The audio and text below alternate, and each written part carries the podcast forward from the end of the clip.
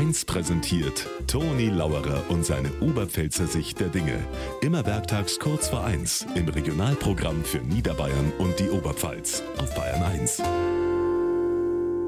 Die Steine, die auf dem Weg zur Windkraft liegen, müssen weggeräumt werden, sagt der Habeck. Der Eiwanger sagt auch, naja, einfach ist nicht. Vogelschützer sagen, die Windradeln töten Vögel. Die Anwohner sagen, die Windradeln sind zu laut, da wirst narisch. Naturschützer sagen, die Windradeln verschandeln die Landschaft. Und die ganz anderen sagen, der Elektrosmog für die Windradeln brutal. Aber dass wir mehr Windradeln brauchen, da sind sie alle einig. Wir müssen es halt dort bauen, wo keine Menschen sind und keine Tiere und keine Landschaft. Und keine Luft.